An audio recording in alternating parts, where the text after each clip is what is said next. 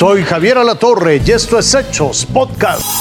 El número de incendios forestales que se encaran. Y obvio, esto le preocupa mucho a los agricultores, en particular en el estado de Puebla, que ya se están viendo afectados. Ejidatarios y productores de distintas regiones del estado se encuentran preocupados por los incendios que se han originado y que desafortunadamente en muchos casos han afectado campos de cultivo de Palmar de Bravo, Palmarito Tochapan, Tecamachalco, Tetela de Ocampo y municipios de la Mixteca Poblana. De acuerdo al reporte de CONAFOR, durante el 2023 resultaron afectadas más de 9.670 hectáreas, de las cuales 3.800 fueron por siniestros intencionales. Ahora viene la Mixteca Poblana, de acuerdo a la Unión de Campesinos, cerca de 120 hectáreas perdieron su producción, un problema que en este 2024 continúa, pues se han presentado cuatro incendios forestales y de parcelas. De acuerdo a información de la Comisión Nacional Forestal, en estos primeros dos meses del año ya se han registrado 80 incendios en el territorio poblano. Con imágenes de Enrique Burgos, Héctor Gamboa, Fuerza Informativa Azteca.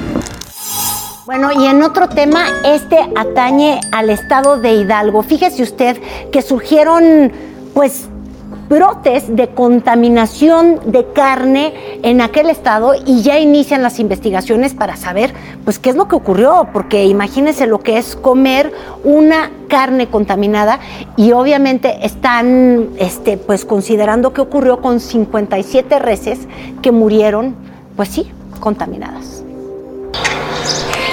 En este poblado comenzó todo. Cebolletas tuvo las primeras muertes de ganado Trataron de manejar todo con discreción debido a que esta zona de Tulancingo es de vocación ganadera en Hidalgo. Pero la noticia pronto se extendió. 57 reses eran muchas para ocultar el problema y frente a la falta de información surgieron videos como estos.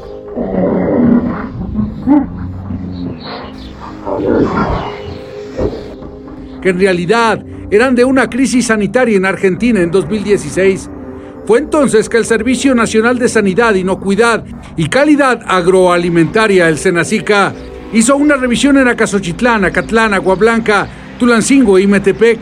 Confirmaron que los 57 animales muertos tenían una misma característica, postración, que significa excesiva producción de saliva y movimiento de excesivo de extremidades se activan una serie de protocolos para fortalecer la vigilancia sanitaria de rastros, de casas de matanza y de propiamente carnicerías. Eh, así se trabajó en el valle de, Tulancingo, en los municipios de Metepec, de Acatlán, de Acasochitlán, de Aguablanca, de Tulancingo. Pero la alerta estaba lanzada y las autoridades verificaron 25 centros de matanza y 33 carnicerías de Metepec, Agua Blanca, Tulancingo y Acasochitlán. Y en ellos decomisaron 350 kilos de carne, aunque se precisó que esta no provenía de las reses que murieron a causa de esta enfermedad. El Senacica atribuyó el hecho al consumo de concentrados que contenían pollinaza, que no es otra cosa que excrementos de pollo acerrín a menudo plumas y restos de animales que se producen en algunas granjas. Y es que cuando se retiró este componente de la dieta, los decesos cesaron. Tras el cerco, las autoridades dicen que la crisis se resolvió, que los animales contaminados se enterraron bajo estrictas medidas para evitar algún tipo de aprovechamiento. En lo que corresponde al Valle de Tulancingo, eh, la carne eh, es segura para su consumo eh, y obviamente pues la recomendación que hacemos siempre y lo vamos a insistir es el consumo de carne que fue adquirida en un establecimiento fijo. Aún se analizan muestras de laboratorio de los animales y pollinaza para determinar con precisión las causas de la muerte. Leonardo Herrera, Fuerza Informativa Azteca. California debido a una gran tormenta que se dirige a las montañas de la Sierra Nevada. De acuerdo con el Servicio Meteorológico de Estados Unidos, se estima que este fin de semana van a caer poco más de 3 metros de nieve en aquella región. Ya ven los contrastes climáticos, qué cosa.